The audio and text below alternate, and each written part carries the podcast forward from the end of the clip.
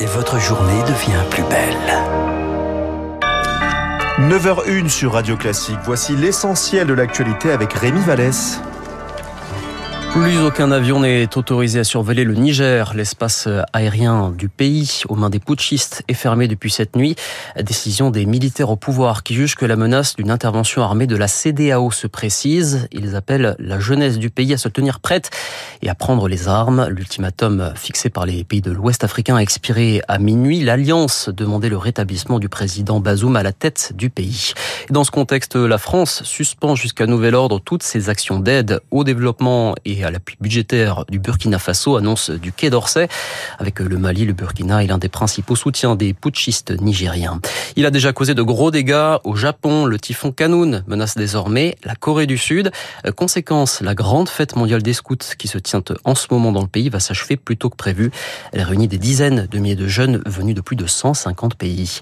Donald Trump veut récuser la juge désignée pour superviser son futur procès. Le milliardaire inculpé la semaine dernière pour complot contre les États-Unis après cette tentative d'inverser le résultat de la présidentielle de 2020. Je ne peux en, aucun, en aucune manière bénéficier d'un procès équitable, s'indigne l'ex-président américain. La magistrate est connue pour avoir euh, sévèrement condamné des soutiens de Donald Trump qui avaient participé à l'assaut du Capitole. En France, une double enquête ouverte à Limoges, une pour homicide involontaire, l'autre pour refus d'obtempérer. Deux jeunes qui circulaient à scooter sont morts dans la nuit de samedi à dimanche après avoir percuté une voiture. Ils tentaient d'échapper à un contrôle de police. Le conducteur était âgé de 17 ans, son passager avait 23 ans.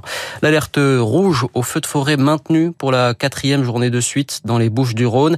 La vigilance reste maximale dans le département. Le risque d'incendie est très élevé. 20 massifs forestiers sont encore fermés ce lundi. Le Var et le Vaucluse sont eux placés en vigilance orange.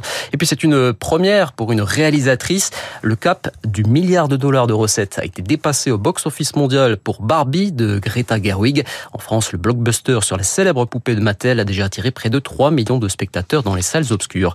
La bourse de Paris a son ouverture, le CAC 40 est en léger repli, moins 0,18% à 7302 points. Merci beaucoup Rémi Vallès. Prochain journal à 10h ce matin. C'est la fin de cette matinale. Merci de nous avoir suivis. Merci à Isabelle Moureau pour la programmation des invités. Merci également à Sébastien Rocheron qui a réalisé cette émission. Je vous retrouve bien sûr demain dès 7h58. En attendant, je vous laisse avec le meilleur de Franck Ferrand raconte. Bonjour.